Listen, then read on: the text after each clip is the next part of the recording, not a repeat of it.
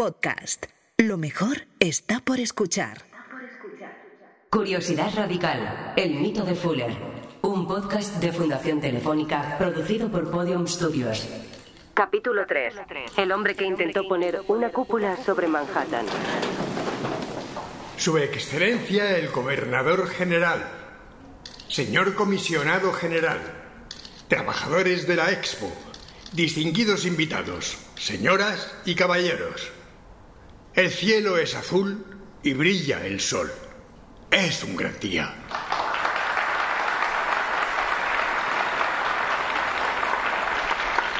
Recientemente he podido leer el titular de una revista estadounidense al que se refiere este evento que tengo el inmenso placer de inaugurar hoy como el gran estallido del norte. Y ciertamente, la expo va a ser eso. Pero también va a ser más, mucho más.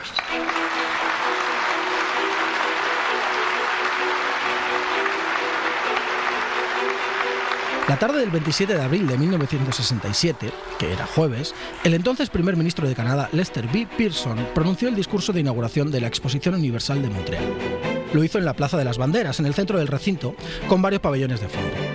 Entre ellos destacaba el de los Estados Unidos, que era una formidable cúpula geodésica transparente de acero y plástico acrílico que envolvía tanto el edificio propiamente dicho como los árboles y la vegetación que había alrededor. Era algo monumental, que parecía recién aterrizado desde el futuro y que con el tiempo se convertiría en símbolo de la Expo. La Expo 67 ofrece quizá la prueba más notable jamás reunida en un solo lugar de que el futuro pertenece a la unión de toda la comunidad mundial de todos los hombres y mujeres de la comunidad mundial. Para haberse referido a todos los hombres y a todas las mujeres, el día de la inauguración no fue el día de la apertura al público, que sería el día siguiente. Fue un evento restringido para personalidades relevantes, mandatarios y ese tipo de gente. Claro que como la expo fue tan grande y tan importante, en ese día se acabaron reuniendo más de 7.000 personas, entre medios, reporteros y personalidades. Y entre esas personalidades estaba el presidente de los Estados Unidos, Lyndon B. Johnson, y también estaba Richard Buckminster Fuller, que había sido el diseñador de la cúpula que daba forma al pabellón estadounidense. Señor Fuller, lo que ha construido usted aquí es magnífico, verdaderamente magnífico. Dígame, ¿qué tamaño tiene? Pues son 62 metros de alto por 76 metros de diámetro. Es la cúpula geodésica más grande que se ha levantado jamás, señor presidente. La viva demostración de que este sistema constructivo es el más eficaz posible. Desde luego, es un símbolo de la ingeniería y la capacidad de los Estados Unidos. Y también de la suya, si me lo permite. Mi más sincera enhorabuena. Muchas gracias, señor presidente. Pero créame, estos 76 metros no son nada. Con este método se podría cubrir muchísima más superficie. Tengo la completa certeza de que se podrían cubrir barrios enteros, incluso ciudades. ¿De veras? ¿Algo tan grande? En efecto, tan grande como Manhattan. Quizá más. Bucky Fuller fue un hombre excepcional, un pensador ambicioso y total. Y sí, con esa ambición llegó a proponer una cúpula que cubriría medio Manhattan y además serviría para controlar el clima y proyectar datos en su interior. Pero su trabajo como arquitecto empezó mucho antes. Empezó con una casa. Bueno, en realidad yo diría que empezó por culpa de la guerra. Aunque Fuller fue un diseñador y pensador, y un filósofo, y un inventor, y creó un montón de sistemas y procesos, y en el fondo lo que quería era cambiar el mundo, a los arquitectos siempre nos lo han vendido como un arquitecto. Pero en realidad no lo fue. A ver, no lo fue porque técnicamente no estudió la carrera de arquitectura y es verdad que su pensamiento no era el de un arquitecto convencional, y mucho menos de los de su época. Pero también es cierto que por lo que Fuller es más conocido seguramente es por sus arquitecturas. Concretamente por sus cúpulas geodésicas. Pero aunque no lo fuese, Fuller empezó por donde empezamos todos los arquitectos, que es el proyecto más importante que existe en la arquitectura. La vivienda. Eso es, la vivienda, la casa. Muy desde el comienzo de su trayectoria, Fuller cree que para transformar realmente el mundo, para transformar realmente el modo de vida de las personas, se debe empezar por lo que define ese modo de vida, o sea, por la vivienda. Reimaginar la casa es la manera más sencilla de rediseñar la sociedad. Y si quieres rediseñar radicalmente la sociedad, como quería él, tienes que reimaginar radicalmente la vivienda. Algo que no era demasiado fácil porque, Estábamos a finales de los años 30 del siglo pasado, que es cuando Fuller comienza a investigar en este tema. Habían pasado 3.000 años de civilización y la vivienda aún seguía sujeta a un montón de limitaciones que la convertían en un mastodonte muy difícil de cambiar. A saber, las casas seguían construyéndose una a una, como aquel que dice, con procesos artesanales, eh, casi como prototipos. Eran muy caras y eran muy pesadas y eran muy lentas de fabricar y lo peor de todo, estaban pegadas al suelo donde se habían levantado, como las de ahora, vamos. Por eso, el pensamiento más radical de Fuller a este respecto fue la ligereza. Construir casas ligeras, lo más ligeras posible. Con esta ligereza es que él consideraba que eran viviendas eh, que podían transportarse de un lugar a otro por el aire. Quien habla es Rosa Pera, comisaria junto a José Luis de Vicente de la exposición Curiosidad Radical, el mito de Fuller. Y eso quiere decir algo muy importante, y es que él eh, evitaba eh, en todo momento la propiedad del suelo, ¿no? que de hecho es la base del, del capitalismo y del sistema del cual estamos viviendo ahora. ¿no? Todos vivimos para tener eh, solucionado ese tema, ¿no? de tener el lugar eh, donde vivir y eso se basa en la propiedad de la tierra o del suelo. ¿no? Eh, y esto pues él lo evitó de un plumazo, ¿no? dijo no que no hace falta ser propietarios de ninguna tierra, ¿no? pues tener una, una estructura, una casa que sea como una infraestructura, una infraestructura móvil básica ¿no? y que tú la puedas transportar de un sitio a otro según las, las necesidades que, que tengas. ¿no? Y eso es lo que eh, le, distingue, eh, yo creo, pues de, de muchos otros. Eh, podríamos decir arquitectos o, o, por eso también se le llamó de alguna manera visionario, ¿no? Realmente el replanteamiento de la vivienda era radical, una casa que podía trasladarse y por el aire nada menos. Fuller, que era un futurista pensando desde el presente, visualizaba un mundo donde la gente no poseía un trozo de tierra, sino un refugio. No era un replanteamiento de la forma o los espacios arquitectónicos, sino del propio concepto de lo que significa vivir. Y tenía que ver con algunos de los principios que dominaban el pensamiento de Fuller, efimerización, ligereza y movilidad. Vamos, que las cosas y las casas fuesen lo más eficaces posible con el mínimo esfuerzo posible, que fuesen móviles y que fuesen ligeras. Es curioso, pero estos tres conceptos los extrae Fuller de sustancia en la Marina estadounidense durante la Primera Guerra Mundial. Porque claro, la vida en un barco, y más en la guerra, tiene que ser lo más eficaz posible, y desde luego ni está ni puede estar atada a un sitio. Es la pura definición de movilidad, ligereza y efemeridad. Sin embargo, no fue esa guerra, sino la Segunda Guerra Mundial la que hizo despegar sus diseños arquitectónicos. Y no, no es que Fuller también estuviese en el frente peleando contra los nazis. Por esa época, el hombre ya tenía 40 y muchos años y no estaba para semejantes trotes. No, no, claro. No fue el combate, sino el final de la Segunda Guerra la que colocó sus diseños arquitectónicos en el punto de mira de la sociedad estadounidense. Porque justo tras la guerra, con el regreso de los soldados y el baby boom, el aumento de la población provocó que las necesidades de vivienda del país se multiplicaran. Era un momento perfecto para poner en práctica los principios de ligereza y eficacia de Fuller. Y por eso, cuando oficiales del gobierno americano supieron que Fuller había construido, y digo construido entre comillas, porque era más bien un ensamblaje, no una construcción tradicional, un prototipo de su vivienda en Wichita, Kansas, allí que mandaron a un representante para verla y comprobar si era tan buena como parecía.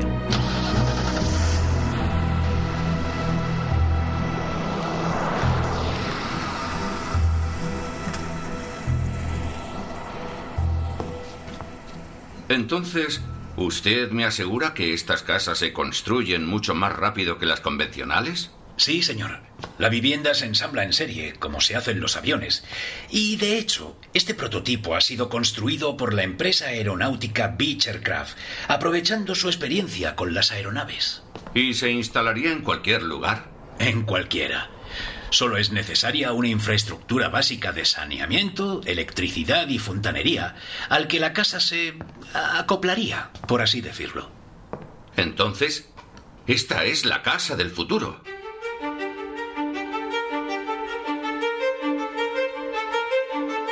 Efectivamente, el oficial del gobierno quedó muy impresionado y enseguida se contempló la posibilidad de producir las llamadas casas Wichita en serie. Pero la cosa no resultó. No, no resultó porque el sistema era tan avanzado que entraba en conflicto con los sindicatos de fontaneros y electricistas. Y ya sabes lo poderosos que eran los sindicatos en Estados Unidos en esa época.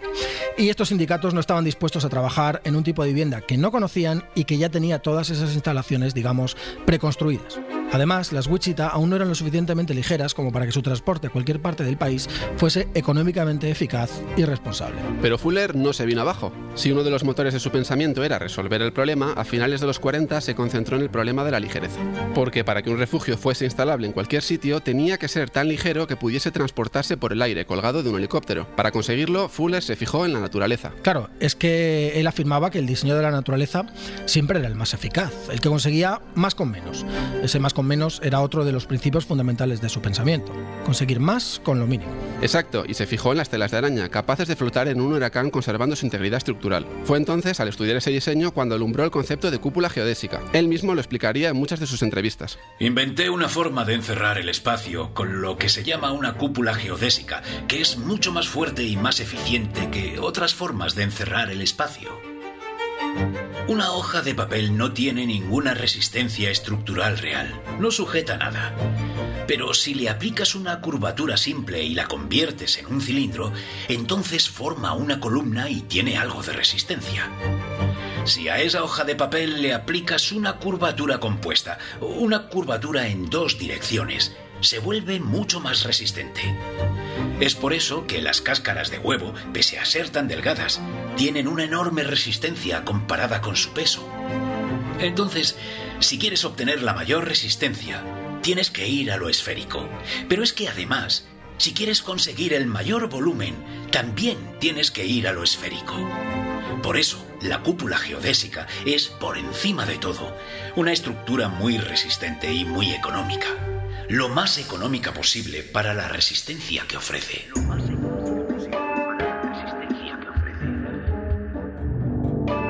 La cúpula geodésica, el primer proyecto verdaderamente de éxito de Fuller.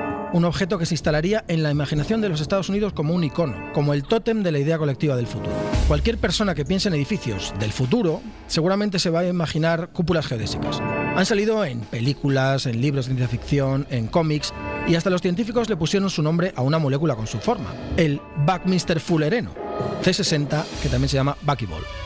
Son semiesferas, normalmente transparentes, construidas mediante barras de acero formando triángulos. Y si nos imaginamos el futuro así, es porque efectivamente las cúpulas geodésicas fueron un éxito. Aunque la primera no lo fue. Fue en el verano de 1948, junto a mis estudiantes del Black Mountain College, cuando levantamos la primera cúpula geodésica. 14 metros de diámetro por 7 de alto, nada menos. Pero al coronarla, colapsó.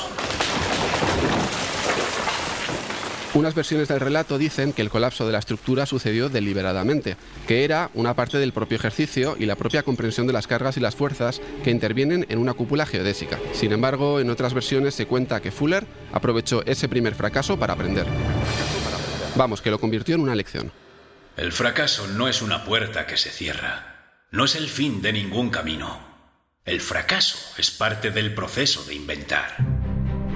Claro, este fracaso, fuese real o provocado, no para Fuller, especialmente porque probablemente fue consecuencia de una ejecución un poco artesanal y precaria, eh, algo que montó allí con sus estudiantes. Al fin y al cabo, los cálculos y los principios físicos teóricos de la cúpula geodésica seguían siendo perfectamente válidos. Aparte del estudio de la ligereza y su observación de la naturaleza y las telas de araña, la idea de la cúpula geodésica vino como producto de múltiples factores. Uno de ellos era el concepto de tensegridad acuñado por el propio Fuller. La tensegridad es el principio y la propiedad característica de un sistema estructural tridimensional estable formado por elementos sometido únicamente a tensión o tracción, que trabajan junto a elementos sometidos únicamente a compresión.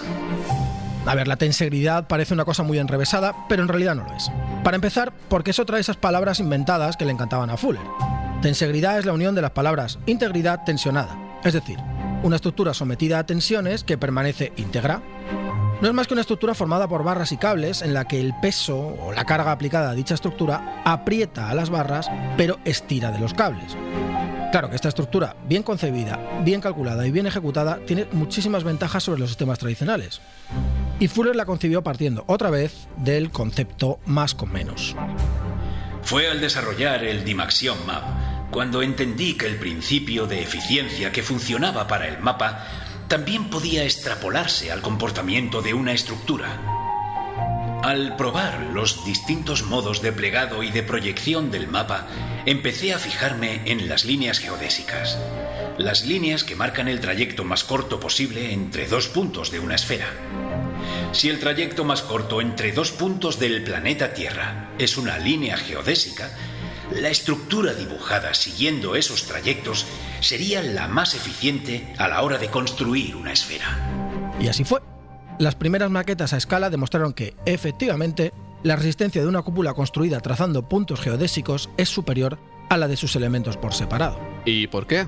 ¿Cuál es su ventaja respecto a otro tipo de cúpulas? Nos lo cuenta Ricardo Aroca, arquitecto, catedrático de estructuras y exdirector de la Escuela Técnica Superior de Arquitectura de Madrid. Sobre una estructura de hormigón es obvio, es el, tema del peso propio. Es decir, una estructura, una parte de, la, capacidad de resistir carga de una estructura eh, la gasta en resistirse a sí misma y luego otra parte en tener las cargas eh, del viento de la nieve. Viento, nieve son muy poco, de manera que en cuanto que en una cúpula la mayor parte de la estructura está hecha para sostenerse a sí misma.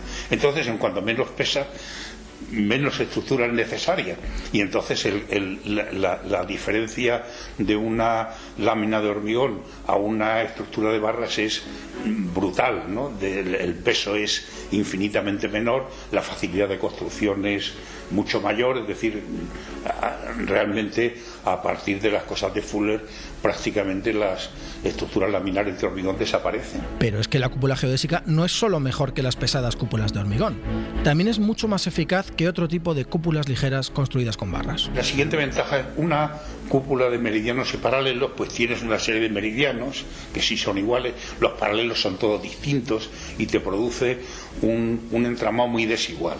Entonces, en cambio, si tú partes de una superficie, digamos, con la misma cantidad de material en todos sentidos, con la misma capacidad de resistir, pues es, digamos, mucho más limpio, eh, no hay ningunos elementos más gruesos, es decir, eh, consigue una, una, cosa mucho más uniforme eh, de reparto del material y una eficacia mucho mayor. La cúpula geodésica es una culminación estructural es el área mayor que puede cubrirse con la menor cantidad de material. No se puede hacer más con menos. El primer experimento colapsó, pero la cúpula geodésica fue la coronación de Richard Buckminster Fuller. La ligerísima celosía geométrica que inventó recibió la patente americana en 1954 y a partir de ese momento comenzaron a construirse por todo el mundo. Tres décadas después se estima que se habían construido entre 100.000 y 200.000 cúpulas geodésicas en todo el mundo, incluyendo la casa del propio Fuller donde vivió feliz junto a su esposa en Carbondale, Illinois, hasta el día de su muerte, ya en 1983. Porque aparte de los Fuller, no mucha gente se atrevió y no creo que ahora se atreviese, a vivir en una cúpula que parecía provenir de otro planeta. Pero las geodésicas se construyeron en todos los tamaños posibles, como pequeños refugios, como pabellones temporales, hasta como cubiertas de protección de instalaciones militares, a donde llegaban efectivamente en un helicóptero y por el aire. De hecho, el Cuerpo de Marines de los Estados Unidos encargó miles de cúpulas geodésicas de tamaño pequeño y mediano que fueron desplegados por todos los confines del mundo usando helicópteros. Sirvieron como estaciones meteorológicas como protección para instalaciones de radares de largo alcance en el Ártico o como almacenes para los destacamentos desplazados en todo lugar en el que el ejército americano hubiese mandado a sus soldados. Y en plena Guerra Fría, los soldados americanos estaban por todo el planeta. Pero no solo se construyeron cúpulas medianas o pequeñas. Con la ayuda del arquitecto japonés Soji Sadao, Fuller también construyó cúpulas geodésicas de gran tamaño, entre ellas la famosísima esfera completa en el parque Epcot en Disney World de Florida, y por supuesto el pabellón de Estados Unidos para la Exposición Universal de Montreal de 1967. Es curioso porque Epcot es posterior, es de 1982 y además, como acabas de decir, es una esfera completa. Pero yo creo que el símbolo de la cúpula geodésica es la biosfera de Montreal, que es como se llamó al pabellón en 1990, cuando lo compró el Departamento de Medio Ambiente de Canadá. Es la cúpula más bella, la más icónica y en el momento de su inauguración la más avanzada tecnológicamente. Bueno, es que era la bomba, por ejemplo. Disponía de un complejo sistema de paneles opacos y paneles translúcidos para controlar la temperatura interior y evitar el efecto invernadero que podía producirse con semejante superficie transparente. Pero es que la idea original de Fuller era todavía más ambiciosa. Para imitar los mismos procesos biológicos que tiene el cuerpo humano cuando regula su temperatura, pretendía incorporar un sistema de poros en la superficie cerrada que imitase la sensibilidad de la piel humana. Es decir, que la cúpula geodésica de Montreal no era solo una estructura. No, no era solo una estructura Como todo en el pensamiento de Fuller, la cúpula geodésica era un artefacto extensivo y exhaustivo, un compendio complejo y sinérgico de muchos inputs.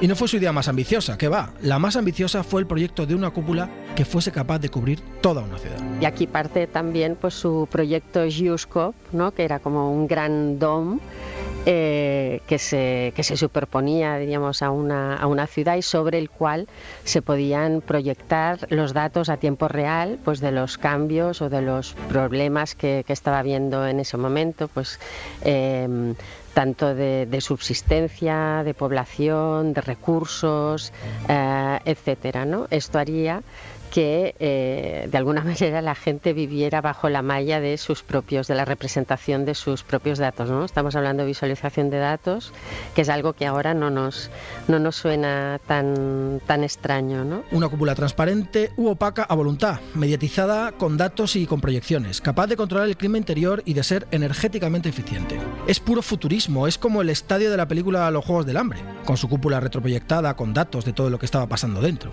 Pero lo más alucinante es que todo esto lo plantea Fuller en 1960, hace 60 años. Y al margen de las tecnologías de proyección o de control ambiental, ¿cómo se podría construir una estructura tan enorme? ¿Cubrir algo tan grande como Manhattan?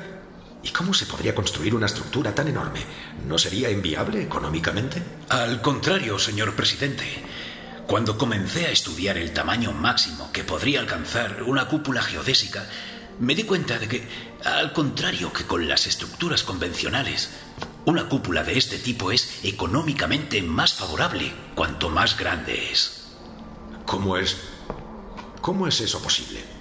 Porque, aunque la construcción fuese cara, las ventajas que aportaría sobre la ciudad la harían enormemente amortizable.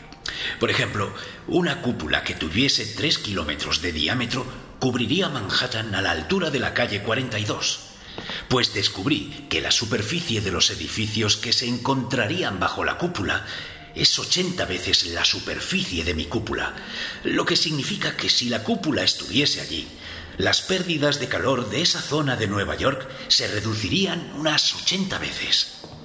Reduciríamos la necesidad energética total hasta un 20%. Piense que solo el coste de quitar la nieve bajo esa cúpula amortizaría la cúpula en tan solo 10 años. Pero pese a la convincente del proyecto, la cúpula sobre Manhattan nunca se construyó. A ver, quizá lo de cubrir 8 kilómetros cuadrados de Nueva York era un poco demasiado ambicioso, pero oye, siempre tendremos la biosfera de Montreal y la esfera de Epcot de Disney World, que se pueden visitar en la actualidad y son formidables. Por cierto, ¿sabes cómo llamó la Walt Disney Company a la esfera de Epcot? Pues no. La llamó Spaceship Earth. Es, es su nombre oficial. Anda, la nave espacial Tierra. Ese es otro de los conceptos fundamentales que creó y desarrolló Fuller. Sí, le pusieron ese nombre en su honor. Pues es un concepto interesantísimo que habla de ecología y sostenibilidad mucho tiempo antes de que los conceptos de ecología y sostenibilidad estuvieran tan presentes en el debate público. Pero de ello hablaremos en el siguiente episodio. Yo soy Luis López de Toledo. Y yo soy Pedro Torrijos y esto es Curiosidad Radical. Un podcast de Fundación Telefónica producido por Podium Studios. Escrito y presentado por Luis López de Toledo y Pedro Torrijos. Lorenzo Beteta como Fuller. Realización y diseño sonoro, Teo Rodríguez.